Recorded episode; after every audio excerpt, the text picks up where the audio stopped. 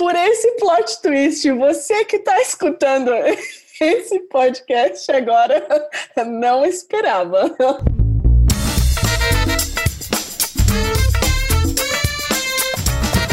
Bom dia, grupo! Porque, né, esse episódio não começa com bem-vindos ao guarda-roupa móvel, começa com o que eu mais gosto de ver no meu Insta Story. Quando eu tô rolando lá nos meus stories das pessoas que eu acompanho, aparece um bom dia, grupo, já sei que vou me entreter naquele momento. Porque hoje temos uma convidada fantástica aqui. Mas para você que caiu aqui agora, tá me achando meio louca, vou fazer a introdução um pouco padrão, tá bom? Bem-vindos ao Guarda-Roupa Móvel, um podcast sobre pegar seu armário e a sua vida e sair por esse mundão fazendo caça-tesouro com aqueles tequinhos nossos perdidos por esse planeta. Aqui a gente traz histórias de gente que fez isso, seja por meio de uma mudança de país ou viajando loucamente. Eu sou a Erika Minchin e hoje eu trouxe uma pessoa que deveria ter o próprio podcast. Ela tem tanta história boa de viagem que vai ser até difícil delimitar em um só podcast. Mas estamos aqui para tentar, não é mesmo? Bem-vinda, Ana Carol Valis. Olá, bom dia, grupo! Você sabe como nasceu o Bom Dia Grupo? Como? A brincadeira por causa do grupo da família. Ah, maravilhosa! tipo, grupo de WhatsApp da família sempre tem aquela pessoa de manhã que acha que, assim, todo mundo tá esperando bom dia grupo, né? Manda uma foto, uma Minnie, um Mickey Mouse, alguma coisa assim, com muitas flores, com algumas corações pulsantes, e coloca bom dia grupo. Eu não vou dizer que é minha família que faz isso, porque a pessoa vai ficar muito revoltada e ela é de câncer. Três anos. Temos aqui uma sagitariana, outra, né? Como vocês outra que não perde, perde a família, mas não perde a piada. Definitivamente. Eu acho que foi o ano passado que a brincadeira surgiu do Bom Dia Grupo, quando eu fui fazer meu primeiro caminho de Santiago. Que eu tirei uma foto legal, por causa de cinco horas de fuso horário, cinco, quatro, sei lá que eu tava. E eu disse, nossa, essa foto é muito Bom Dia Grupo. E agora, toda vez que eu viajo, o primeiro post do dia tem que ter Bom Dia Grupo. E teve participação especial, porque eu consegui o videozinho do Papa dando tchauzinho. agora em dezembro. Foi um Bom Dia Grupo épico. Maravilhoso, maravilhoso. Eu acompanho todos os Bom Dia Grupos que, que eu posso, de Dona Carol. Esse, e agora eu estou mudando o idioma. Antes era Bom Dia Grupo, esse, agora a última na Itália foi Bom Giorno, eu tenho que aprender a falar Bom Dia Grupo em holandês. Estamos aguardando, quero esse, esse bom dia grupo. Como vocês podem ver, Carol viaja bastante. Carol, diz a coisa mais importante que quem está te ouvindo agora deveria saber sobre você. Isso eu ensaiei. eu tive várias respostas espertinhas porque eu sou sagitariana. Eu pensei em falar que eu sou meio poliana, meio carminha, entendeu? Quando eu tô bem, eu tô ótima. Quando eu tô ruim, eu sou o capeta. Mas eu acho que, acima de tudo, eu sou sortuda e otimista.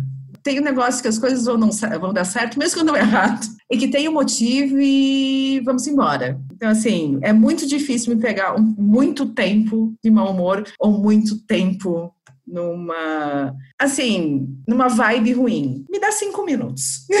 dá cinco minutos que é um uhul. Vamos embora. Cinco minutos do cantinho. do pensamento. Do cantinho, do cantinho do pensamento e da lista de palavrão. Palavrão é de verbo de intensidade. Exatamente, eu, eu, chamo de linguajar técnico no escritório. é o linguajar técnico, gente. E assim, me dá os cinco minutos, eu respiro, vamos embora. Porque no final, e daí pode chamar de sorte, o que quer que seja, eu acho que a atitude que a gente tem com as coisas que acontecem fazem o jogo virar. Sim. Ai, poética. Tô filosófica hoje. Aquela frase meio clichê, mas que tem, tem algum sentido, que é a dor é inevitável, o sofrimento é opcional, uma coisa que você se identifica. Exatamente isso. Aquela que aparece no grupo do WhatsApp, logo abaixo do Bom Dia Grupo. Do bom dia, grupo. Com algum coração pulsante, por corações pulsantes, assim como a frase. Tem uma frase maravilhosa, né? Que, assim, me assusta, que é o beijo no coração. Vamos e venhamos, beijo no coração, estranha que é outra coisa de grupo, assim, do WhatsApp. Mas tudo bem. No final, as pessoas só querem demonstrar carinho, né? A gente que é meio cínico com isso. é verdade, a gente faz as piadinhas. Carol, você já rodou este mundão, não é mesmo? Entre viagens, você teve aquele período maravilhoso morando no Japão. Maravilhoso! foram, foram muitas voltas. Como temos apenas um episódio nesse podcast, mas fica a pressão para a gente ter um podcast Bom Dia Grupo quanto antes. Qual foi a viagem mais significativa que você fez? Turquia. Turquia, conte-me sobre a Turquia. Turquia, eu tava numa vibe, nossa, foi uma vibe muito trash da minha vida. Eu tava infeliz no emprego e daí eu fui demitida. Daí vem aquela história, né? As coisas acontecem, a gente acha que são ruins, mas na verdade tu tem alguma coisinha ali guardada. Nem que seja piada. Nem que seja piada, que é uma parte muito relevante da história. Mas enfim, tava numa vibe muito ruim, assim, com amigos, com relacionamentos. Uh, tava no meu peso mais alto. Naquela época eu cheguei a pesar 120 algumas coisas, quilos. E assim, não é o pesar muito, mas eu não tava bem com isso. Tava tudo errado. Daí eu fui psiquiatra.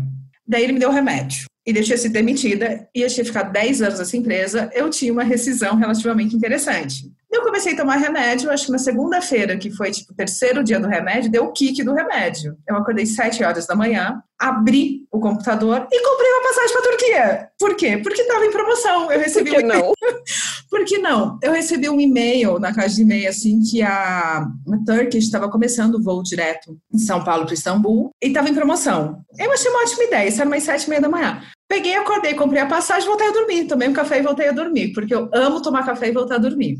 Quando eu acordei de novo ali pelo meio-dia, eu, nossa, eu acho que eu comprei uma passagem para a Turquia. Eu disse, o que, que eu vou fazer na Turquia?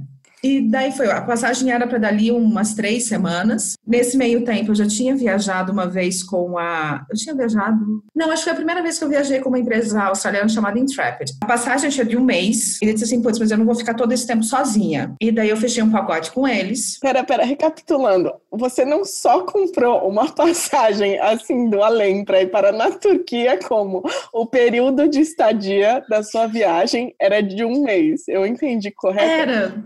Você entendeu corretamente. Não era bem um mês, eram 23 dias. Veja bem, é uma semana menos. Você já conhecia a Turquia, Carol? Uh, não. Uh.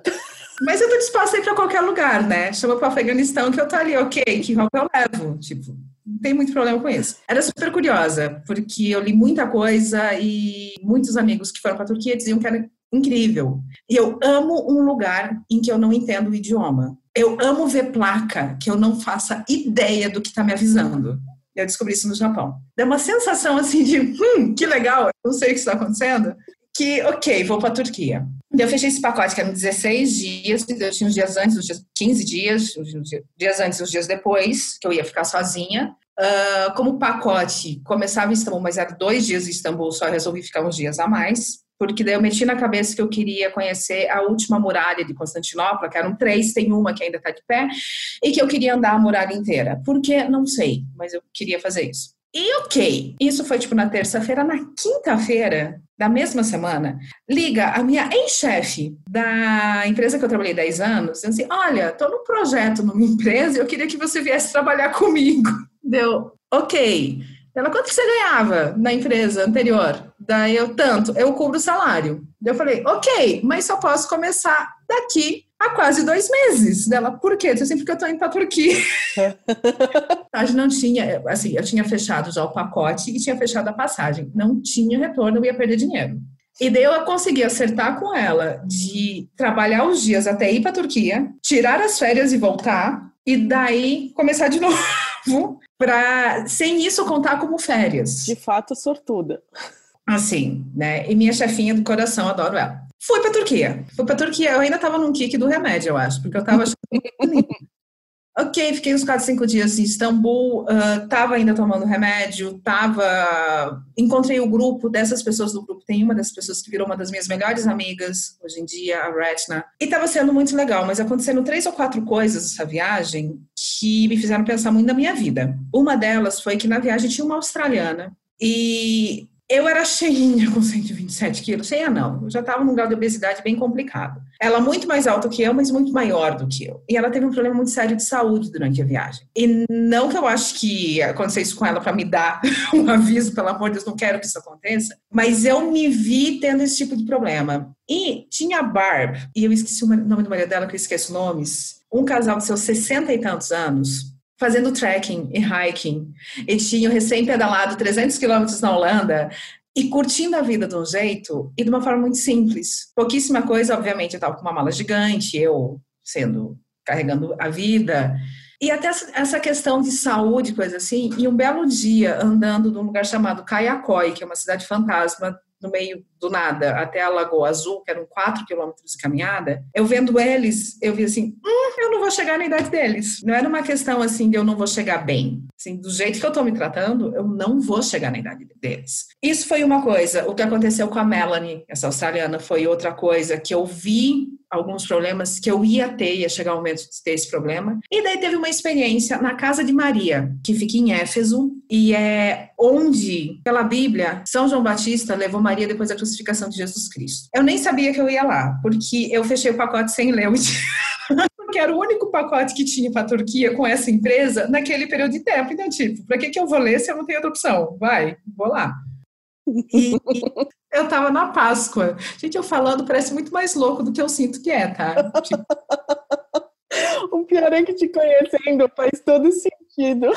Tô eu lá, felizona, disse assim, vamos, é, vamos ver a casa de Maria. Eu tava com outras, essas pessoas do grupo, ninguém católico. Eu já tinha abandonado a religião católica há algum tempo. Tinha, tinha abandonado a fé, na verdade. Não tava acreditando mais nada, tava toda, o mundo corporativo é uma droga, a vida é uma droga. Eu tava numa fase meio trash, assim. Entro na casinha, em que hoje é uma capela, e do nada surge um frei do meu lado, que pediu se eu falava inglês, olhou para mim, pegou minha mão e disse: Tudo vai dar certo, fica tranquila que tudo vai dar certo. Gente. E já falou umas coisas, rezou lá um pouquinho, virei as costas, saí e eu, putz, o cara ali disse que tudo vai dar certo.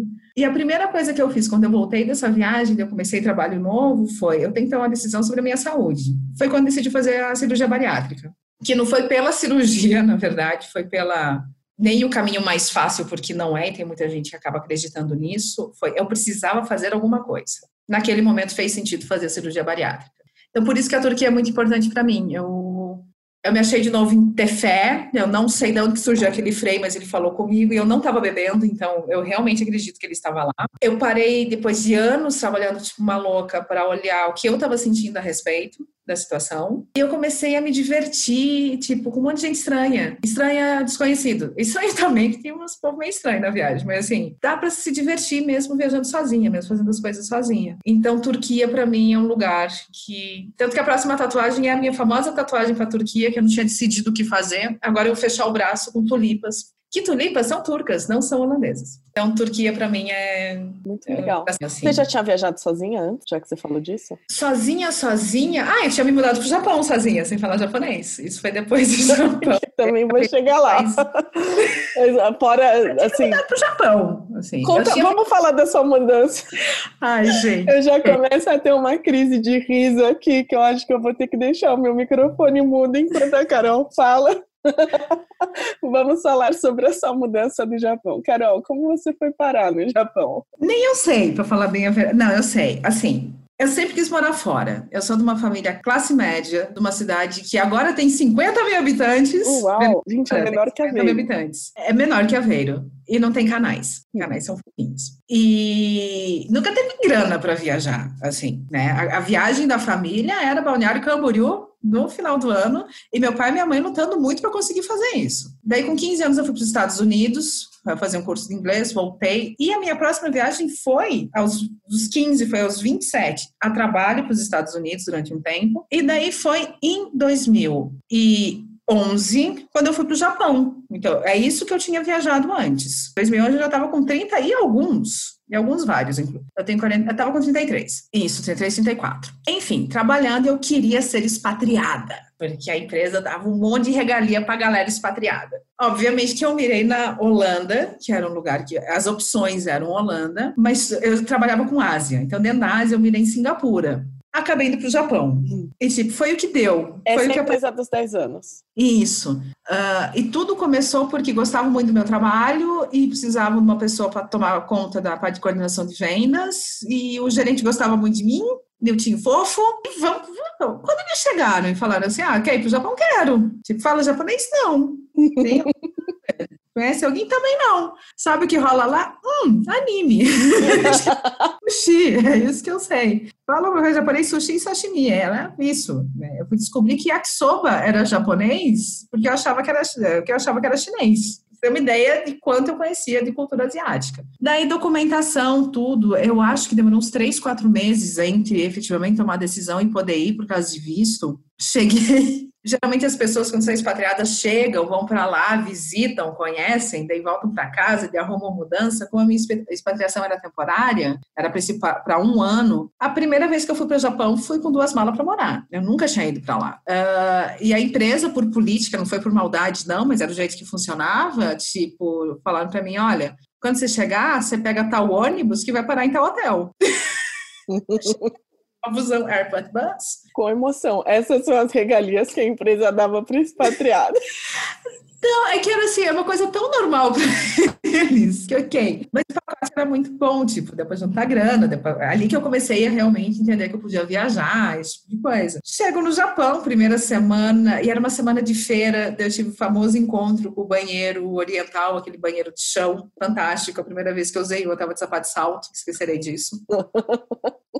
feira, foi super legal. Aquela loucura, feira, a empresa estava passando por um monte de mudanças, inclusive esse gerente que eu fui, quando acho que com seis meses que eu estava lá, ele meio que foi aposentado pela empresa, e a pessoa que chegou lá não gostava muito de mim, enfim, um monte de coisa. Mas o que marcou muito foi que eu efetivamente comecei a morar no Japão dia 1 de março. Dia 11 de março teve o maior terremoto da história. Daí o que acontece? 11 de março estou eu trabalhando no escritório linda Aí vem um negócio muito de roupa, de fashion. Eu, eu acho que foi o maior erro de roupa na vida foi o sapato que eu estava no dia do terremoto. Não que eu me vesti aquele dia para um terremoto, mas você estando no Japão, sabendo o que acontece, tipo, não usa sapato de salto no escritório. Eu tava com sapato de salto tipo 10, salto fino, agulha. E pior, daqueles que eu esqueci o nome, mas você vai saber dizer qual é, aqueles que amarram ao redor do tornozelo. Tem a. Vocês chamam gargantina, enfim, tem aqueles sapatos. Tem que... do tornozelo. Exatamente, eu tava com um sapato daqueles no dia do terremoto. Nunca mais usei o sapato no Japão. Pois eu usei aqui, mas no Japão nunca mais. E daí eu descobri que terremoto existe, terremoto parece uma turbulência muito forte no prédio, você não estava esperando por aquilo. Mas aprendi também que, cara, manda terremoto, vamos embora, que a gente tá caindo. E naquela época a, a, tecnologia em si tinha, teve muita coisa que mudou nos últimos anos, desde o Google Translator da vida, que hoje em dia você tira foto e ele traduz, esse tipo de coisa não existia. Eu estava sem celular ainda nesses primeiros dias. Eu estava com o celular alugado da empresa que eu não sabia o número, que adianta muito. Então, o celular você não sabe o número. E quando você ia fazer ligação, dava uma mensagem em japonês. Mas e eu fui para o Japão meio assim, e e eu sempre brinco que foi a melhor, pior experiência da minha vida, ou a pior, melhor experiência da minha vida, porque foi, foi um curso muito grande em, cara, por que, que eu faço o que eu faço, por que, que eu quero o que eu quero. E, e é uma coisa que nos caminhos de Santiago, uh, eu sempre brinco, que eu sei que quando eu acho que eu não consigo mais, eu ainda consigo andar 10 quilômetros. e eu aprendi isso no Japão. Várias vezes assim, não, não dá, vai embora mas daí eu pensava, putz, mas eu vou quebrar o contrato, mas para aquilo, eu aguento. E foi muito bom eu aguentar. A, a história de você, tipo, venci mais um dia, consegui. O terremoto foi só, só um detalhe perto de tudo que você viveu, então. Foi, foi, assim, o terremoto foi uma experiência que eu acho que eu precisava passar na vida para lembrar de certas coisas e colocar certas coisas em prioridade até conforto. Depois daquele dia, eu fui trabalhar todos os dias, até o final do ano, de roupa social e ao estar. Até porque você teve que descer quantos andares de salto fino mesmo? Oito andares, correndo, numa escada uh, sem corrimão, o prédio balançando. Foi super divertido. Tipo Olimpíadas do Faustão Feelings, né?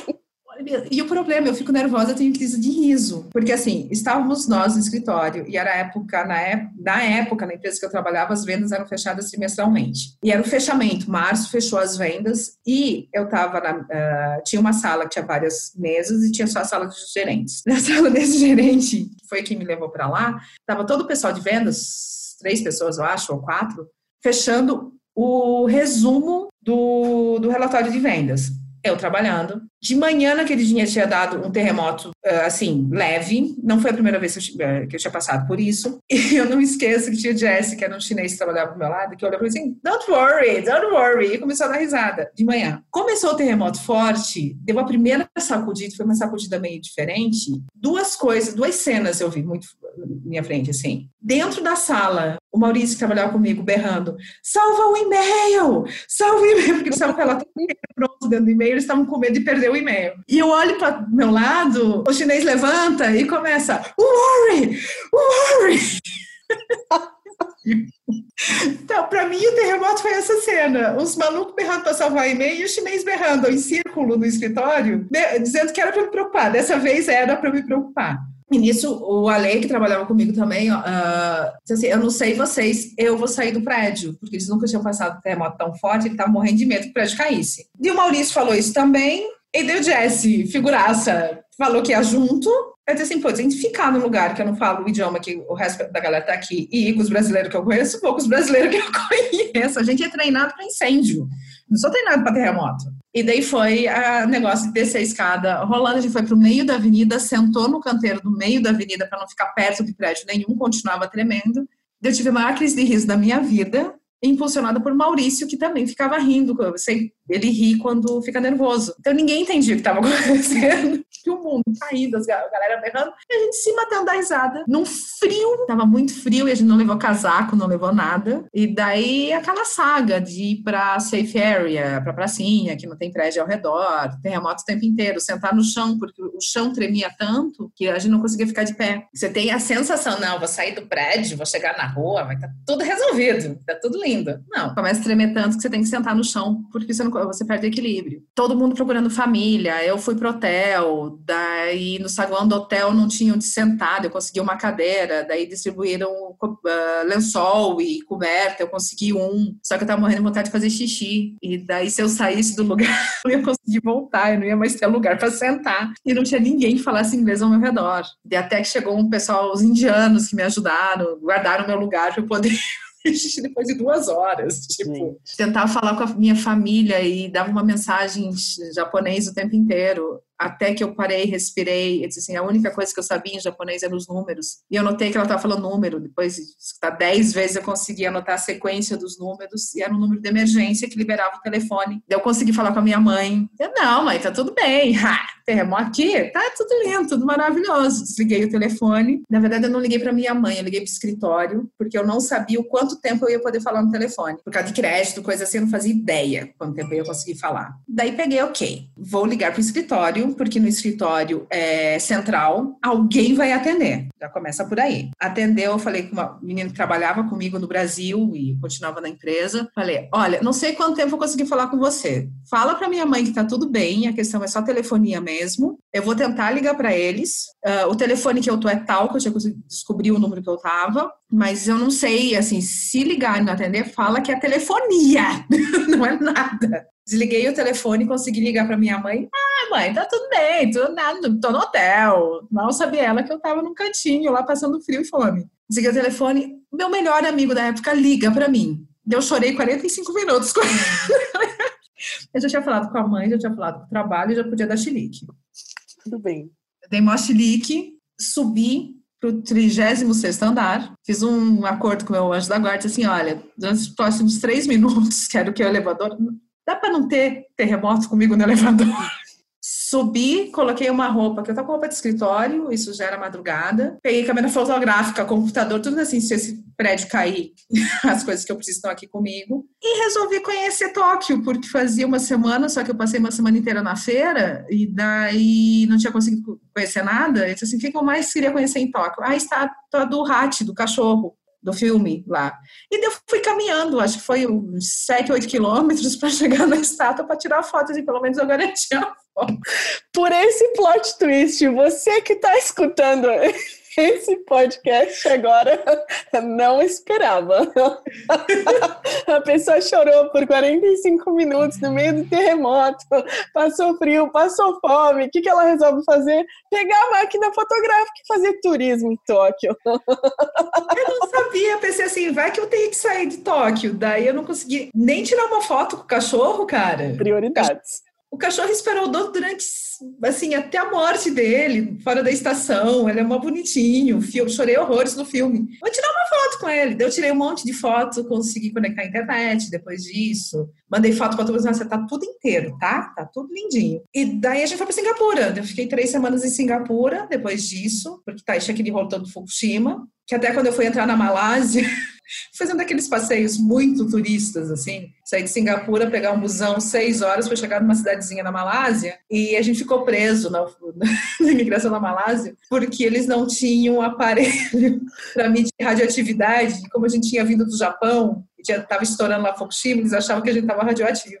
Sorte que eu estava com a galera do escritório e que meu chefe desenrolou a história, explicou que não é assim, deu uma aula sobre radioatividade para os caras e a gente conseguiu sair da Mas voltei e finalizei meu ano. Juntei grana para viajar, fui para muitos lugares legais no Japão. Tanto que 2021 estou lá de volta. Vou comemorar meus 10 anos de Japão. Se preparem, quem tiver viagens, que eu tendo a levar terremoto. Fica a dica. Só tô avisando que pode acontecer. E se mas... acontecer alguma coisa, vai ver o cachorrinho que dá tudo certo. Mas eu acho que é um. Eu acho que isso é muito uma maneira do que meu cérebro tem de fugir. Cara, eu não ia resolver o terremoto. Eu não ia resolver o que eu tava longe de casa. Eu não ia resolver nada. Mas eu podia ver o cachorro que eu queria ver. Pra que não? Eu acho, isso foi um dos maiores motivos, assim, quando você veio fazer o caminho aqui de Portugal e você passou por a ver, a gente foi almoçar e tal, você até contou essa história do Japão, falei, Carol, em algum momento vai ter o podcast do guarda-roupa móvel e você precisa gravar comigo. E é justamente isso, porque a ideia do guarda-roupa móvel do podcast é trazer essas histórias e, enfim, inspirações de alguma forma. E, cara, você é uma das minhas maiores inspirações toda vez que eu ouço alguma história sua, fico, cara, sensacional esse jeito de olhar, assim, tipo, acontece o caos, mas você tá lá dando teu jeito. E acontece uma coisa, a maioria das pessoas perguntam para mim, ai, mas você não tem medo de se perder? E isso foi no Japão, isso é em qualquer viagem. Assim, cara, eu já tô num lugar que eu não conheço, no meio de uma rua que eu não sei para onde que vai. Tipo, eu já tô perdida. não tem risco de me perder. Eu brinco que o maior risco que eu tenho é de me encontrar e não querer voltar. Isso é um risco que eu corro e em algum momento isso vai acontecer. Mas assim, Ai, falando de série, que a gente estava falando antes de começar a gravar, sabe, da série, tem uma série que eu amo e que tem uma frase que eu acho fantástica. A série é This Is Us, e logo no primeiro episódio, uma situação que acontece, tem um médico que fala para o cara, que é um dos personagens principais, que não existe limão tão azedo que não deve fazer alguma coisa parecida é, com uma limonada. E é meio isso. De algum jeito a gente tem que dar. Muito bom. Nem que seja sentar no chão e chorar, também é uma solução. Também. Mas é, é você falou lá no começo, né? Você vai ter os seus cinco minutos de ok, vou soltar todos os palavrões do mundo, vou chorar, depois eu vou ver a estátua do cachorro. Não é? Porque assim, tô lá, eu fiquei presa no banheiro eu não sei se eu estava indo ou voltando desse caminho de Santiago. Agora eu fiquei presa no banheiro do, do avião durante esses 15 minutos. Quebrou a porta lá. Você fecha, pá, faz o que eu tenho que fazer. Quando vou abrir, a porcaria da porta não abre. Eu, hum, é, tive cinco segundos de pânico. Tipo, meu Deus, tô presa. No... Gente, eu tô presa dentro. Eu não tô presa no banheiro de avião. Eu já tava presa no avião que fica voando, entendeu? Tipo, e daí? Não é um grandíssimo problema. Me deu isso. E eu apertei o botão que tem dentro pra chamar, só que eu lembrei que eles estavam começando serviço naquela hora. E daí foram uns 15 minutos até prestarem atenção no botão. Quando veio, eu tava no de Ibéria, o cara vem e começa a falar espanhol comigo, tipo, abre a porta. Assim, ah, sério que você está pedindo para abrir a porta? Né? Eu já tentei, ah, faz isso, já tentei, faz aquilo, já tentei, não sei o quê, e fica aquela, aquele negócio, o cara achando que você é muito estúpida, né? Que você não girou a maçaneta, e você explicando que você já girou, e é por isso que faz 15 minutos que você está ali dentro. Daí ele pediu para esperar um minutinho, beleza, esperei. Nisso eu já estava achando tudo muito engraçado. Peguei, ele saiu, dali a pouco ele voltou e eu comecei a ouvir barulho de negócio para desparafusar. Pô. Naquele momento que eu pensei, vamos fazer uma piadinha, né? Sentei no vaso, assim, fechei o vaso, sentei no vaso em posição de yoga. Coloquei as mãos e quando ele abriu a porta eu estava em posição como se eu estivesse meditando. E o cara não entendeu nada.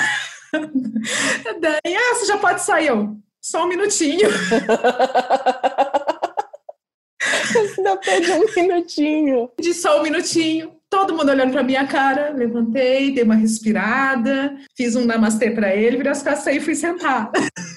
tipo, ele não chegou mais perto de mim o resto do voo. Isso é engraçado. Tipo, tô presa dentro do banheiro de avião. Ah, vou fazer uma piadinha. Fiz algumas selfies no banheiro do avião. Testei luz. Quem nunca? Quando tudo der errado, você precisa ter um podcast sobre o que fazer quando der merda na sua viagem. Gente, assim, nessas histórias de viagem, de hostel, eu já dormi embaixo de mesa de cozinha de hostel, porque a galera tava roncando muito, e assim, tem certas. Gente, truque. Quem tá escutando e não desistiu de mim ainda, presta atenção. Quem viaja e fica em hostel tem que ter Vic Vaporub. Por quê? E assim, eu nem sei, eu tô falando marca, mas enfim.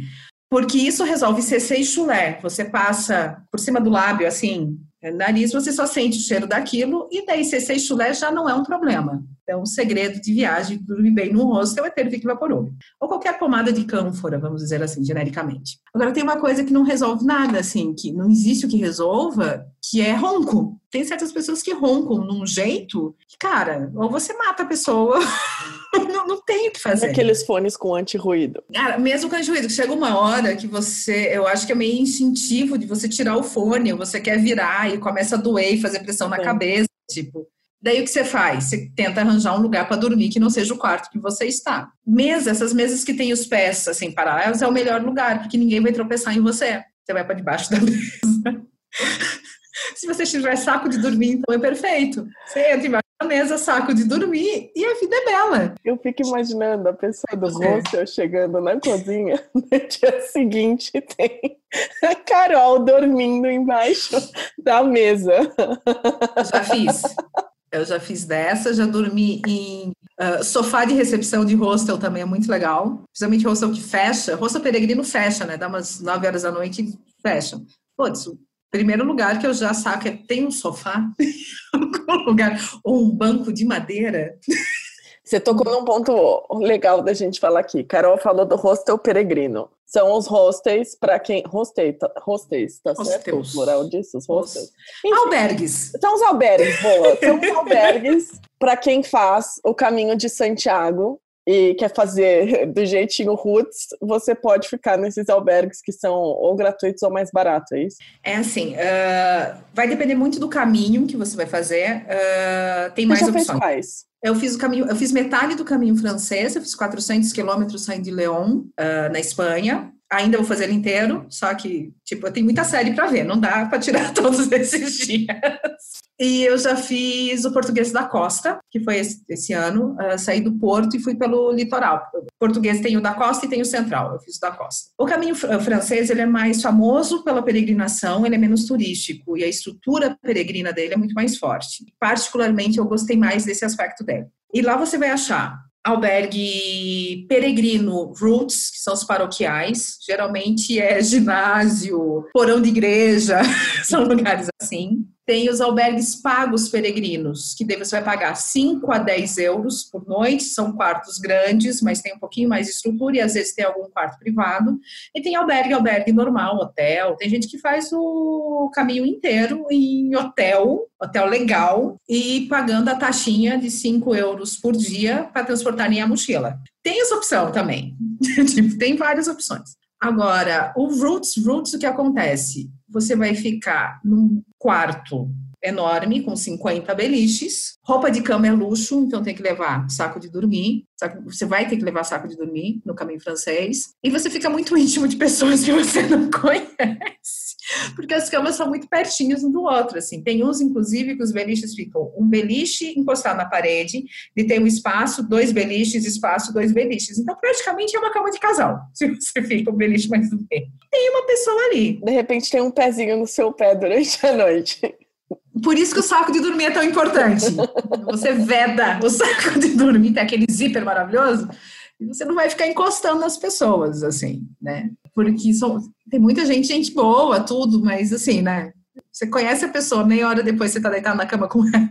Tem uma coisa maravilhosa de roupa no caminho de Santiago, que é uma situação que eu nunca pensei que ia passar. Você chega no caminho, nos albergues você tem máquina de lavar, de, a maioria deles, né? E para secar roupa. E são geralmente 3 euros para lavar, 3 euros para. Se você contar isso todos os dias, e o euro do jeito que tá, fica meio pesado. E tem uma questão de sustentabilidade também. Porque você vai lavar duas calças, três camisetas, uma calcinha, uma coisa assim. Então é muito comum você chegar no hostel, levantar a mão e dizer: quem mais vai lavar roupa? E você olha lá que nem, nem tem roupas e suores. tudo na mesma máquina. Divide o valor da. Mesmo porque se todo mundo lavar sozinho a roupa, dependendo do tamanho do hostel, não vai dar tempo de todo mundo lavar a roupa. Sim. Por causa do ciclo de lavagem da máquina. Ah, água quente, vai-se embora. tem sabão, tem água quente. Vamos lavar a roupa todo mundo junto. A primeira vez eu fiquei indignadíssima. Eu assim, mas como assim tá todo mundo lavando a roupa? No segundo dia eu já tava assim, ah, gente, vai lavar a roupa junto, tá aí, já paguei. Quem acompanhou a série do IGTV, aliás, quem está acompanhando os vídeos que eu tenho postado no IGTV do guarda-roupa móvel já sabe que eu tenho problemas com ficar de meia no avião, porque eu já me imagino pisando de meia no banheiro do avião e tipo, se alguém teve algum problema, espirrou algum tipo de líquido. As pessoas acham que é água. Eu já acho que aquilo é assustador. Imagina a minha cara enquanto a Carol conta isso. Carol me inspirou a fazer o caminho, eventualmente provavelmente eu vou fazer, inclusive vou fazer uma versão adaptada com meu irmão que nos ouve neste momento. Rodrigo, eu sei que você está pensando na versão luxuosa do hotel, mas a gente vai ter que encontrar um meio termo aqui. Não, tem vários meio, assim, no português inclusive, os albergues, eu peguei albergues muito legais e alguns lugares tipo saindo do porto, até eu acho que foi o primeiro dia que eu dormi em Vila Chã, que eu peguei, é um pessoal que tem uma confeitaria e na casa deles tem três a quatro quartos que eles alugam para peregrino, então cama, bonitinha, só que assim, a mulher é colecionadora de boneca. Então, assim, você entra, tem bonecas. Elas estão lá, é meio assustador, mas a cama é confortável. Ótimo. Depois e tinha um banheiro só para mim. dicas do, do caminho intermediário, que eu não tenho aqui, dormir com uma pessoa desconhecida e tudo mais.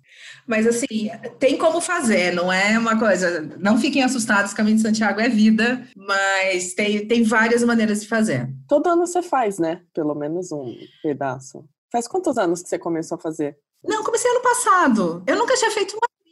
Ah, no passado você já fez dois trechos. Não, ah tá, é que estamos em 2019. Eu comecei estamos, É bom, para quem está escutando, é. já estamos em 2020, então tá bom. 20, é, então tá, estamos em 2020, beleza. Eu fiz, então, 2018 eu fiz metade francês, 2019 eu fiz o português da Costa, e 2020 eu não vou fazer o Santiago, eu estava finalizando hoje meu planejamento de viagem do ano, porque sim, eu planejo viagem, tem que guardar dinheiro, aquela coisa toda. Eu vou fazer o Francídino, que é. Eu vou fazer a parte final do Francídino, que é basicamente eu vou cruzar, eh, eu vou de Luca a Roma, cruzando a, Toscana. Que legal.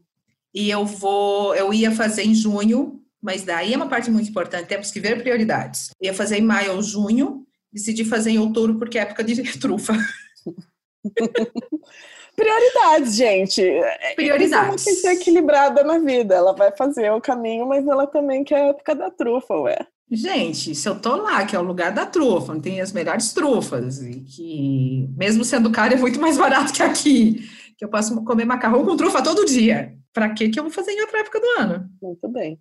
Eu imagino que tenham sido muitos, você até já falou de alguns aqui, mas quais foram os teus maiores aprendizados nessas viagens e nesses caminhos e nessas. Eu acho que a gente se preocupa muito, e eu vejo muito isso com a minha mudança para o Japão, em descobrir o lugar, em descobrir aonde eu vou morar, escutar coisas dos outros, ou ver o, o mapa do metrô, tipo, entender o mapa do metrô, e a gente se prepara pouco em conhecer a gente. Eu acho que se eu pudesse voltar 10 anos antes de ir para o Japão, eu teria feito um curso em Carolina antes de fazer um curso sobre Tóquio. Porque ali que eu, ali que eu, hoje em dia, quando eu vou viajar, por exemplo, esse negócio, eu estava pensando em fazer uma viagem em maio, mas eu vou fazer em setembro, tem uma coisa que eu curto muito que acontece em setembro. Porque a minha prioridade é isso. Então, não adianta morar no bairro mais legal que todo mundo que é expatriado acha maravilhoso, se perto do meu apartamento não tem mercado e eu sou a louca do mercado. E eu sou a louca do mercado. A louca do mercado e do desodorante. Entendeu? Carol tenho... coleciona desodorantes. Eu tenho esse problema.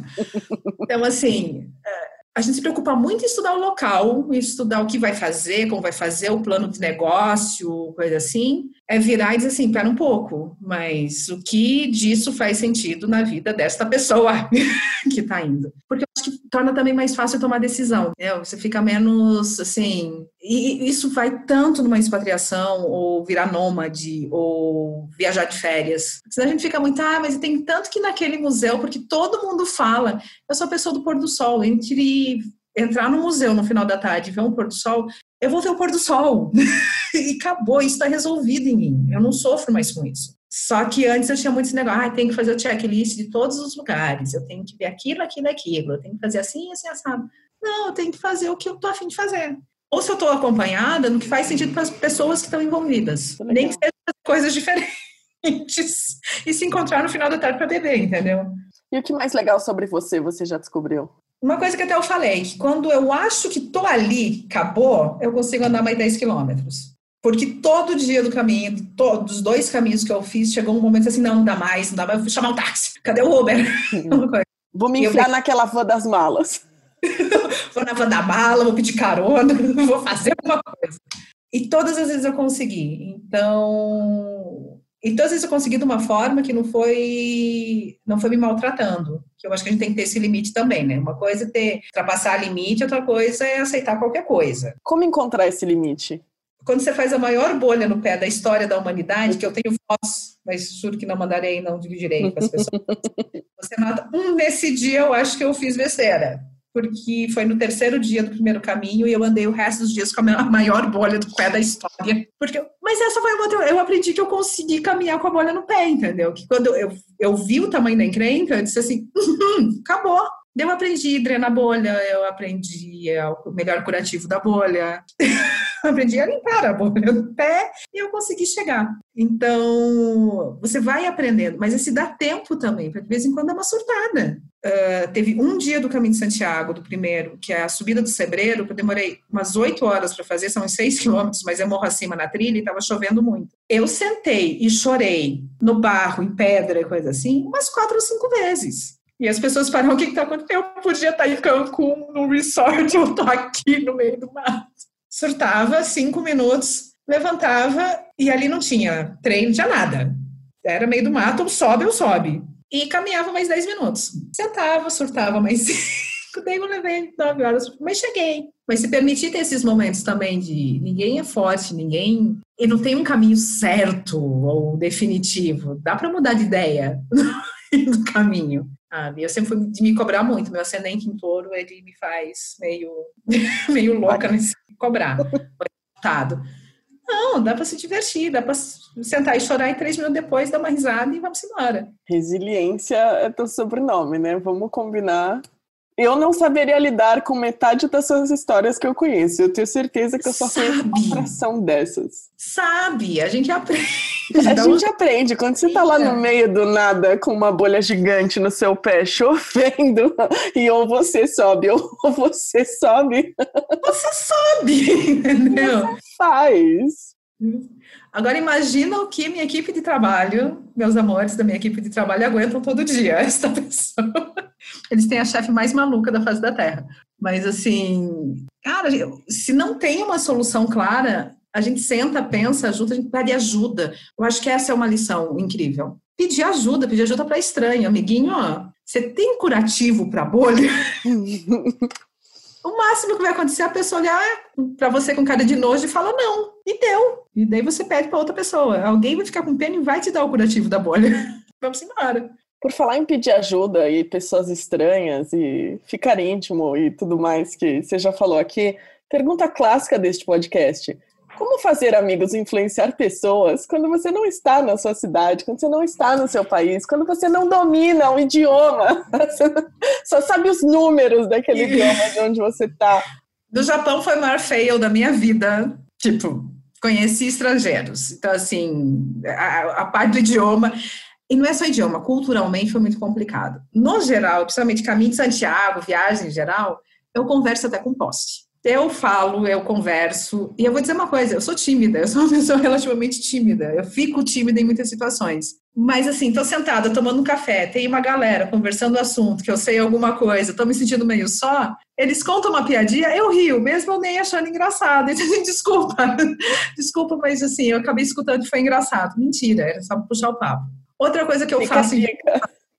faço muito, eu gosto de fotografar.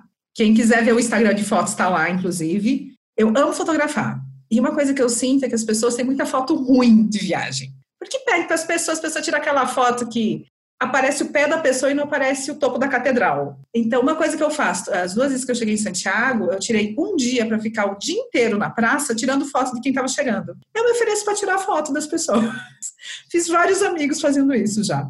Sensacional. E querem que eu tire a foto? E é um jeito de começar uma conversa. Aceitar que certas pessoas vão olhar para você e dizer não. E você sorri, agradece, vira as costas e vai embora e tenta com o outro.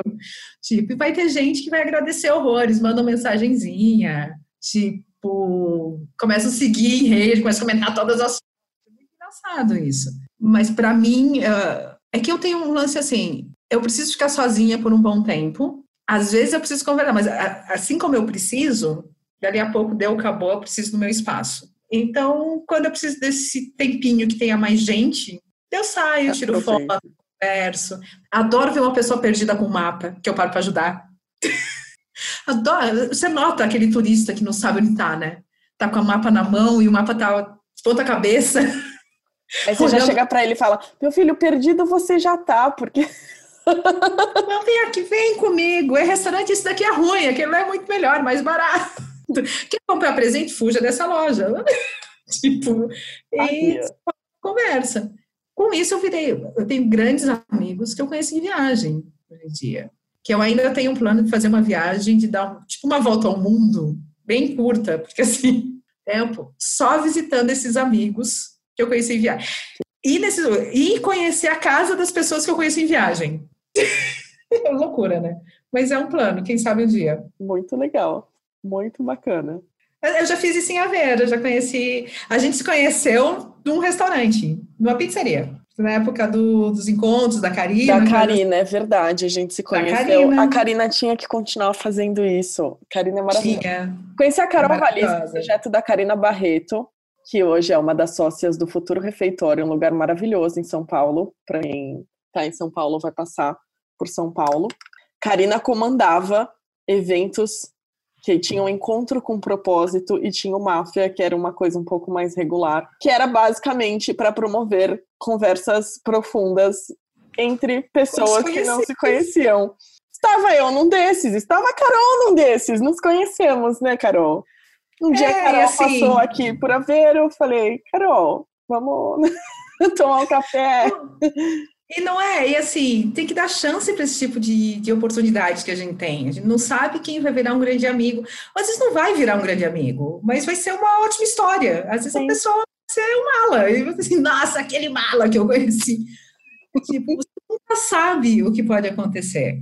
Não é para sair com qualquer um também, né, gente? Vamos se cuidar, né? né? Não é uma questão se embora com qualquer pessoa, mas se dá a oportunidade de falar com as pessoas eu agora, na Itália, conheci uma americana que a filha dela levou ela para conhecer o Papa. Eu tive uma das conversas mais legais, nas seis horas que eu fiquei esperando para conseguir dar a mão para o Papa, porque ele pegou nesta minha mão direita maravilhosa. Mas foram seis horas até conseguir isso. E a gente falou muito sobre a vida, sobre a importância da filha dela, da religião, ela sendo americana e sendo católica, que não é tão comum, coisa assim. Eu não faço ideia do nome dela. Linda, maravilhosa. No final, o papo passou, deu a mão para mim, deu a mão para ela, coisa assim. A gente se abraçou e eu tenho certeza, provavelmente eu nunca mais vou ver essa pessoa. Mas a gente passou seis horas de conversa muito legal. E ok, tá valendo. Muito bacana, que é o que você acaba levando, né? Exatamente.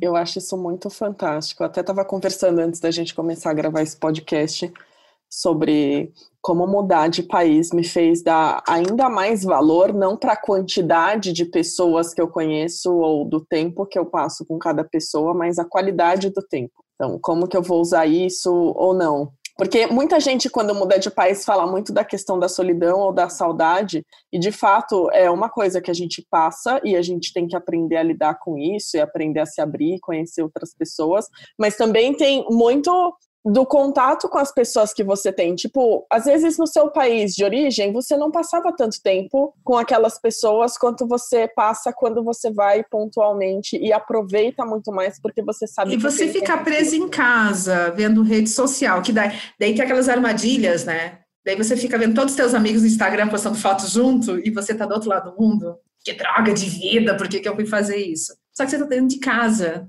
sofrendo por uma coisa que você não vai conseguir resolver naquele momento. Tipo, vai tomar um café, vai fazer alguma outra coisa, vai fazer um curso, arranja um trabalho voluntário. Eu duvido lugar que não tenha algum tipo de trabalho voluntário para você fazer. Uh, vai ensinar alguma coisa, aprender alguma coisa, vai preencher esse tempo. Eu, no Japão, acho uma das maiores coisas que eu aprendi no Japão que existe uma coisa bem pior que distância geográfica, que é fuso horário. Porque distância geográfica a gente faz o que a gente está fazendo isso agora. Eu posso olhar para você. Hoje em dia a gente tem isso. Eu posso olhar para você e a gente conversar. Quando você está a 12 horas de qualquer pessoa que você conheça, e acontece uma coisa fantástica às três horas da tarde, você descobre como, como é estar tá sozinho. que daí são três horas, tá todo mundo dormindo. E, ou acontece uma coisa muito ruim, você só precisa chorar no ombro de alguém, mas está todo mundo dormindo. E eu acho que um dos meus erros no Japão foi que eu fiquei muito no meu mundinho no Brasil. Os meus amigos do Brasil, as horas que a gente marcava para conversar, esse tipo de coisa.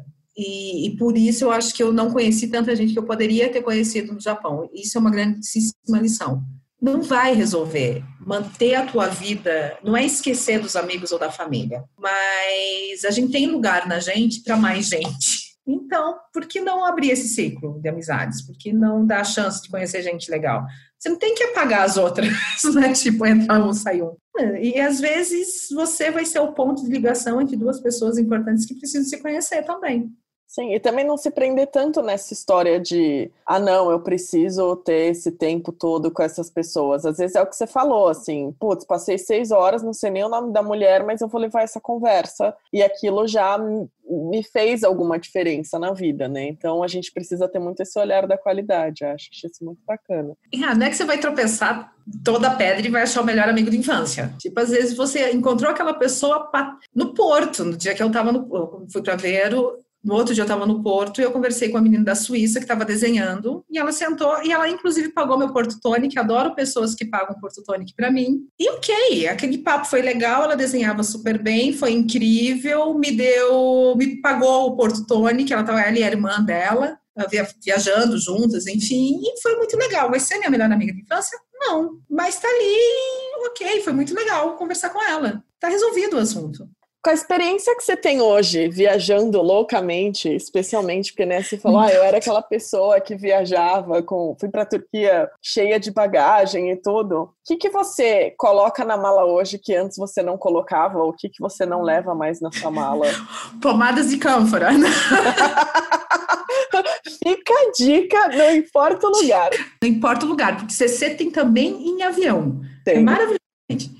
Eu acho que eu levo eu levo certas coisas que são meio meu porto seguro, e aí falando bem de objetos. Um bom exemplo foi no último Caminho de Santiago, eu parei para analisar assim, o que, que, realmente me incomodava no primeiro. Me incomodava chegar, tomar um banho e colocar aquela calça, porque vamos e vemos, aquela calça de fazer hiking que tem que vira bermuda, nem Gisele Bündchen dá jeito naquilo. Né? Então, tipo, ela não fica bem em ninguém. Ela é super democrática, ela fica feia em todo mundo, aquela calça. E me incomodava profundamente chegar, tomar banho, tá limpa e colocar uma calça daquelas. Dessa vez eu carreguei um vestido, inclusive é o vestido que eu tô agora. Então, você vai levar um vestido? Vou, porque eu quero chegar, quero tomar um banho, colocar um vestido e tomar um café. Pode parecer uma bobagem. Essa resposta é maravilhosa! Foi por isso que eu criei o guarda-roupa móvel, porque se você entrar em qualquer checklist de fazer alguma viagem X, ou principalmente uma viagem dessa de caminhos e peregrinação e etc., o pessoal vai falar: não leve uma roupa que não seja roupa de não sei o quê. E você tá falando que é para levar se fizer sentido para você. Melhor resposta. Cara, ou sei lá, quantas gramas tem um vestido? Eu nem sei quantas, quanto que pesa esse vestido. O prazer que me dava colocar um vestido e daí você coloca o vestido e aquela coisa ridícula, aquela sandália de caminhada, que você, mas tudo bem, não tá combinando nada, mas eu tava de vestido. E eu me sentia mais ser humana, entendeu? Eu me sentia mais eu tirava aquele uniforme da peregrinação é a mesma coisa que minhas camisetas de banda. Eu tenho um monte de camiseta com frase. Eu tenho camisetas maravilhosas do estilo. Se eu soubesse que era assim, eu nem vinha. Esse tipo de coisa. Que às vezes eu uso com terninho para ir trabalhar. Dá uma quebrada naquilo. Então, de levar para viagem essas coisinhas, pode ser um vestido, pode ser um brinco, pode ser aquele chinelo ou aquele pijama velho. Assim, não, imagina, vou viajar, vou colocar um pijama novo, que não é confortável. Leva um pijama velho de vez em quando. Mas que daquele momento que a coisa deu errada e que você está cansado e que o dia foi uma droga, você consegue colocar, você tem um certo conforto. Então, hoje em dia, eu penso mais na quantidade das coisas, mas na sensação que essas coisas dão para mim. Muito bom, maravilhosa, maravilhosa. Palmas para Carol. Adorei. O vestido. Adorei. Agora tem um problema com esse vestido, né? Que eu nunca vou conseguir desapegar dele. Fica a lembrança, faz um quadro. Faz um quadro, fazer uma almofada. É. Isso é coisa que, outra coisa que eu comecei a fazer. Capas de almofada, isso é muito maluco. Eu tenho. Eu, comprar pashmina, comprar assim, eu descobri uma coisa muito legal de comprar nos lugares que eu viajo, que é qualquer coisa que seja pedaço de tecido. Pode ser uma pashmina, pode ser numa loja de tecido mesmo, alguma coisa. Daí você faz almofada. e você tem uma lembrança de uma coisa que seja útil. Tecido é uma coisa muito legal de você ter almofada ou alguma coisa de decoração, algum objeto. Tem gente que faz 500 coisas diferentes com tecido. E é uma coisa leve, é uma coisa fácil de carregar. Eu acho legal que é uma lembrança inusitada, assim, até, né? Do tipo, é um negócio, não é só, ah, eu vou olhar para o imã de geladeira ou algum negócio que é muito específico. É, sei lá, eu vou colocar pashmina e de repente, putz, é verdade, né? Isso aqui me lembra daquela viagem, é mais inesperado, eu acho muito bacana. É, eu tenho um projeto para esse ano, que faz cinco anos que eu tenho, mas assim, esse ano vai.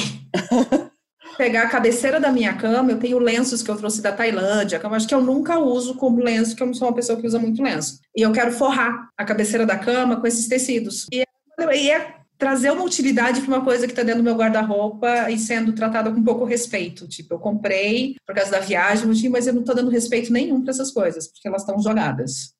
É. Muito bom, melhor pessoa. Fala para minha mãe isso. Maravilhosa, maravilhosa. Eu quero muito um podcast seu, assim, para eu seguir, para eu escutar. Quero saber quando vai sair esse podcast. Eu tenho pensado. O problema é o seguinte: eu me empolgo muito com as coisas, eu faço durante um tempo e eu, e assim, é uma coisa que eu tenho trabalhado em mim, para não. Vou fazer o um podcast, faz um e acabou. Porque não é assim que funciona. Tem que ter uma certa responsabilidade com o assunto. Mas eu penso, eu estava falando com umas amigas minhas, inclusive uma delas, que eu vou passar o contato, que ela acabou de ficar um ano e meio viajando pelo mundo, Érica. Sensacional. ela é incrível também, a Marina. Da gente falar sobre isso, mas esse lado de viagem, tem muita gente que fala sobre viagem, de como fazer o roteiro, quanto gastar, enfim. Que é importante, eu uso todos eles, então assim, é muito legal. Mas esse lado pessoal da viagem, das experiências, do que daí pode ser uma viagem para Embu das Artes, não precisa ser atravessar o oceano, mas do que você leva, o que você traz esses lugares, como você aproveita as sensações, os cheiros de viagem. Eu tenho um negócio muito com cheiro e com sensação. Por exemplo, você pediu que eu lembro melhor do Japão, tem uma florzinha que eu não sei falar o nome, que quando eu cheguei no Japão, estava na época dela e todo dia eu saía do escritório para ir para casa e passava por um canteiro e eu lembro do cheiro dessa florzinha, que é um cheiro de um incenso que tem no Japão e que pessoas que vão para o Japão precisam desse incenso. tipo, fiz todo o rolo para pedir para alguém trazer a muamba, né? Mas enfim, sabe? São essas coisas. O mundo é grandão, só que ele não é feito só de museu, só de igreja. Eu amo museu, amo igreja. Ele é feito do que a gente sente nesses lugares. Essa é uma conversa que eu tive, acho que foi no podcast da Evelyn, Bom Fim, que a gente estava falando sobre isso e eu mudei muito a minha visão sobre viagens nos últimos tempos, porque é isso assim. Eu, por exemplo, eu contei no podcast Zero que eu já fui para Nova York várias vezes e eu não fui na Estátua da Liberdade. Da primeira vez eu tentei, aí choveu ou tava fila ou não sei o que, não deu certo. Da segunda meio que desencanei, aí da terceira também não fiz questão. Tipo, eventualmente pode ser que eu vá. Mas eu tenho me perguntado muito desses roteiros que eu acho muito legal. Eu também pesquiso tudo isso. Inclusive, eu tenho lá, quando alguém dá alguma dica interessante, eu não faço a menor ideia de quando eu vou para aquele lugar. Eu jogo no meu Google Maps se é um lugar que me interessa visitar. Mas eu sempre me pergunto que é de novo a história da qualidade e não da quantidade. Que é, tá, mas por que, que isso aqui é importante para mim? A estátua dessa pessoa que eu não faço a menor ideia de quem seja e que eu vou esquecer daqui a cinco minutos vai fazer que diferença? Porque às vezes olhar, sei lá, para o escrito que está na calçada vai fazer mais diferença para mim do que olhar para a estátua daquele homem de sei lá quantos séculos que não me diz nada. Ou para um dos muitos túmulos de Vasco da Gama, né? Que você está em Portugal, você vai encontrar um túmulo de Vasco da Gama, que é uma coisa incrível. Toda igreja que você entra em Portugal tem um túmulo de Vasco da Gama. Eu ainda não consegui entender qual é a matemática do túmulo do Vasco da Gama. Mas é isso, o porquê que eu tenho que fazer aquilo? Assim, e daí vem aquela história. O que, que eu aprendi muito? O que, que é importante para mim? Exatamente. Eu gosto de diferente. Eu gosto de lugar que as pessoas geralmente não vão. Vou, fui para Roma, fui para o Coliseu. Claro que eu fui para o Coliseu, né? Fui tirar fotinho, fazer selfie, aquela coisa toda. Mas eu fui para vários lugares que eu peguei, é, inclusive dicas de pessoas que trabalham comigo, que já tinham ido, que não estão em lugar nenhum, em guia nenhum. E isso me dá mais prazer do que simplesmente ticar. Coliseu, fui. Fulaninho, fui. Tipo, Fontana de Treve é incrível. Eu amanheci na Fontana de Treve, 5 e meia da manhã, o frio estava lá de braço cruzado, porque eu queria tirar uma foto sozinha na Fontana de Treve. Zerei Roma, tenho essa foto. Convenci um policial a tirar essa foto, não foi fácil. Mas para mim foi muito mais o desafio de tirar uma foto com a Fontana de Treve vazia, porque aquilo é, tem muita gente, do que efetivamente a foto, que é linda. Mas assim, ok, é linda, é mais um lugar cheio de gente. Que não tem problema, né? Alguns lugares são é. famosos porque de fato tem alguma coisa impressionante ali e tudo. Mas eu acho que é muito da gente se perguntar, tá, mas por quê? Qual que é a diferença que isso vai fazer? Porque entre você ir num lugar que todo mundo vai é um ponto turístico, porque tem motivo para ser ponto turístico, e você se conecta com aquilo de alguma forma, ou é um aprendizado, uma coisa que você sonhava em ver, qualquer coisa do gênero, e você ir porque alguém falou, não, mas você tem que passar. Fora que assim, né? Precisamos falar sobre os pontos turísticos que as pessoas ficam tipo aquela bola do ano novo em Nova York. O negócio é uma bola de gude, ele parece gigante quando você tá vendo no filme. E aí você chega e fica meia hora procurando, cadê o raio da bola? Minha cabeça é maior do que aquela bola. então... Não, tem umas coisas que as pessoas piram muito. Tem um eu acho que o nome do Instagram é de Real Honest Guide, que é um cara que eu acho incrível. Eu queria ir para Praga. Na verdade, a viagem para Roma começou com uma viagem para Praga. Assim, eu fui mudando, daí eu achei uma passagem em promoção e daí eu fui para Roma. Eu descobri que era festa de Imaculada Conceição, estudei minha vida inteira em colégio de freira, enfim, aquela história toda. Mas eu comecei a seguir esse cara, que é o The Real Honest Guide. Ele é incrível, tem um canal do YouTube que fala sobre Praga. E daí ele mostra a galera todo mundo vai lá e tem. Eu nunca fui para Praga, mas tem uma a ponte famosa que tem uma gradezinha que todo mundo mete a mão naquele lugar para dizer que vai voltar. É mais ou menos, tem vários lugares que tem isso. E dele começou uma brincadeira. Para quem segue ele, Instagram e redes sociais, do lado dessa grade tem um poste de luz para tirar foto, abraçado no poste de luz. Agora é uma onda chegar em Braga e abraçar o poste de luz e marcar o cara. Porque a coisa tem o significado que você dá para ela. Não é não é o não é a não é a moedinha na Fontana de Trevi que vai fazer você voltar para Roma. É você trabalhar, ganhar dinheiro ou, enfim, dar um outro jeito pagar a passagem de avião. Não é a gradezinha na ponte que você vai voltar para a Praga. Ou... Então, tem umas coisas que são tão criadas para fazer aquele momento, momento gado, assim, todo mundo vai para aquele lugar daquele jeito, que é muito legal escapar disso. É muito legal você poder voltar e dizer assim, cara, não fiz. Mas você não fez? Não, não estava afim. E ok. É isso, né? Você filtrar, eu acho que é importante a gente pensar, até para não se cobrar tanto, porque você entra no, entra no Instagram e tá todo mundo em todos os lugares e. Fazendo as mesmas vá. fotos. Não, é muito engraçado. Talvez você tenha experiências que para você fazem muito mais sentido do que se você tivesse feito aquelas. Então, acho muito legal olhar para a viagem dessa forma. É, inclusive, quando vocês voltarem para São Paulo, vocês vão ver que tem um novo point de foto em São Paulo que está causando um caos, que é a estátua do Ayrton Senna na rodovia. que colocaram até policiais no lugar porque as pessoas param os carros ou começam a dirigir mais devagar para ver estátua e trava todo o trânsito da cidade. São umas coisas assim, gente. Vamos olhar o céu, ver florzinha, tão legal. Tudo bem a estátua, né? Tem gente que de fato era fã e, enfim, é. admirava. Agora, tipo, Mas, você nem assim, conhece. O que eu me pergunto é: eu fiz estátuas de pessoas que eu, sabe, não, não sei a história e eu não vou lembrar. E aí eu peguei num mapa que dizia que eu tinha que ver aquela estátua porque era do fulano de tal. Gente, eu não sei quem é o fulano de tal. eu não vou lembrar. Minha memória para isso é horrível. Tipo, e às vezes tem. Eu estava eu tava muito encantada em Roma, porque tem umas fontezinhas de metal pela cidade inteira que jorram água potável. E qualquer coisa que me faça não pagar 3 euros uma garrafa d'água me deixa feliz. esse é um assunto que a gente poderia falar, assim, como economizar em viagens. Mas assim, eu tava tão encantada com aquele negócio de ter as fontezinhas, que, tipo, para mim aquilo, tirar foto nas fontezinhas, tava muito divertido. Eu ri muito fazendo isso. E eu me diverti, eu acho que a gente viaja para se divertir, para crescer como ser humano, para isso, para aquilo, mas para rir para chegar cansada e dormir em qualquer cama de hotel que fica boa depois você tá cansado? E diz assim, nossa, esse foi um dia legal. E, e não para ter um checklist, eu vi todas as estátuas e eu entrei em todos os museus e eu tirei todas as selfies dos lugares instagramáveis, que eu amo, que agora tem mapa, né? Cada cidade tem um mapa dos lugares instagramáveis. Gente, para quê? Viver um pouquinho, né? Sair dessa loucura só de de fazer o que os outros acham importante e que é relevante e se divertir, dar risada, nem que seja trancada no banheiro do avião. Muito bom.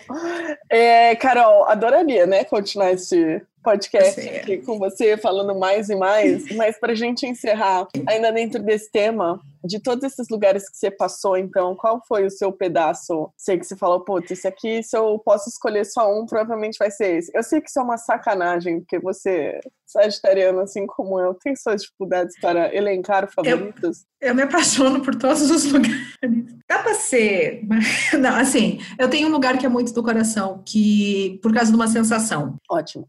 E a primeira vez que eu fui para a Europa, eu, eu conheci a Ásia antes de conhecer a Europa. Eu cheguei no lugar que não estava nos planos iniciais e que eu coloquei o pé fora do aeroporto e eu olhei, eu estava com uma amiga minha e falei, cara, tô apaixonada por esse lugar. Ela, Carol, você ainda está no aeroporto, eu não sei o que está acontecendo, mas eu amo esse lugar. Cidade do Porto. O Porto, para mim, é adoria, é um lugar que eu amo. Assim, eu brinco que eu queria que tivesse mais escalas dos voos para outros lugares da Europa no Porto, para eu poder parar no Porto, passar os dois dias e ir para outro lugar. E onde não falta quando você vai para o Porto? Qual que é o seu pedacinho no Porto? Você criou um monstro agora, porque, assim, o jardim... Gente, eu esqueci. O jardim lá em cima, na ponte do Porto Sol. Jardim do Morro. Jardim do Morro, Porto Sol no Jardim do Morro, de preferência com um Porto Tonic, porque a vida com Porto Tonic é mais legal. E você criou um monstro com a gelateria portuense. Maravilhosa, gelateria portuense, para quem estiver no Porto, é pertíssimo da estação São Bento. São Bento. Sim, e... 10 minutos para pegar o seu comboio, dá um pulinho na gelateria portuense, portuense e tome um, um gelado lá. O sorvete de vinho do Porto com purê de pera e nozes, eu casaria com ele. Esse nível de amor. Mas eu acho assim, um lugar que é mais icônico, assim, tem lugarzinhos pequenos que eu gosto muito, mas o Jardim Novo e o Mirador uh, da Vitória, que eu também acho lindo o visual lá de cima, um em Vila Nova, outro na, no Porto. Esses lugares realmente, da minha percepção de viagem, valem a visita. é, é um lugar que traz sensação, assim, não é o, e assim, o Porto é o Porto, gente. Como eu amo aquele lugar. Eu tô achando curioso porque a gente tem um padrão aqui nesse podcast que todo mundo tem indicado alguma praça ou algum jardim ou alguma coisa do gênero. Mas não é lindo? Eu acho que, que eu não lembro de nenhum. Nossa, vai na loja, não sei das quantas. alguém ou... indicou algo que não fosse um parque, uma praça ou alguma coisa assim. Todo mundo que eu gravei até agora, acho que. Hum indicou, ah, não, senta naquela praça, ou aproveita. É fantástico. É muito legal isso, de você, é, é democrático, é um lugar assim. Ou vai porque a cidade. Fecha, tem, assim, não, esses lugares que, que provavelmente as pessoas tiveram sensações muito legais, emoções muito legais nesses lugares, assim. Então, e são refúgios. Eu estou no Porto, Eu já fui para o Porto umas quatro vezes, pretendo muitas mais, pretendo me mudar, pretendo, enfim, um dia. O sonho da minha vida é ser uma senhora portuguesa, com sapato, aquele meia puxada em sapatos. que eu acho elas incríveis, mas e ali vendo no jardim um pôr do sol lindo, maravilhoso. Ótimo sonho. Carol, muito obrigada por topar participar aqui do podcast do Guarda-Roupa Móvel. Adorei. Muito obrigada pelo convite. Como que as pessoas te encontram? Oi? Como que as pessoas recebem um Bom Dia Grupo? Para ter Bom Dia Grupo, teremos Bom Dia Grupo agora em janeiro da Holanda. Vai ser a trabalho, mas eu dou Bom Dia Grupo mesmo a trabalho. Esse podcast vai sair em fevereiro. Vai ser em fevereiro? Vai, você volta, porque assim eu faço os destaques com o Dia Grupo. Ok? Simples assim. Já achamos uma solução. Carol, é V-A-L-I-S, porque é um erro de grafia, graças a Deus, porque ninguém tem esse nome. Uh, Instagram é a rede que eu uso passar lá, ver foto. Eu não sigo data cronológica de foto, então não significa que eu estou viajando o tempo inteiro, gente. Eu trabalho e vejo série também. Tá? De repente você vê um bom dia grupo que a Carol ficou com vontade de postar, mas é bom. É, os bom dias grupos são mais nos stories, enquanto eu estou viajando, que eu faço momento blogueirinha, geralmente. Uh, mas as fotos são espalhadas e vai muito da vibe do dia, do que eu estou sentindo saudade, coisa assim. Tem muita foto legal de lugares que muita gente não conhece tem alguns lugarzinhos assim que eu descubro no susto e que eu adoro indicar para as pessoas. E estão todos lá. Vai estar tá marcado no post do guarda-roupa móvel no Instagram, no site. Então, se você está escutando pelo seu aplicativo favorito de podcast e quer encontrar a Carol, vai estar tá aqui na descrição desse podcast, mas você pode até o Insta também ou até o site e comentar. Inclusive, se você chegou até aqui neste podcast, conta pra gente lá no post do guarda-roupa móvel. O que, que eu posso perguntar para a pessoa comentar dessa vez nesse podcast? Deixa eu pensar. Eu tenho uma pergunta de viagem que eu acho legal. A pior, pior compra de viagem. Todo mundo viaja e compra alguma coisa besta e que convive por muito tempo com aquilo dentro de casa só porque comprou numa viagem. Então, a gente vai encerrar, mas não encerrando, porque agora eu quero a sua resposta. Qual foi a sua, Carol, pior compra de viagem? Uma jarra de fazer chá, que na verdade é só um pote de vidro que faz chá, para colocar chá, que eu comprei no momento surto em Londres e paguei 55 libras. Oh!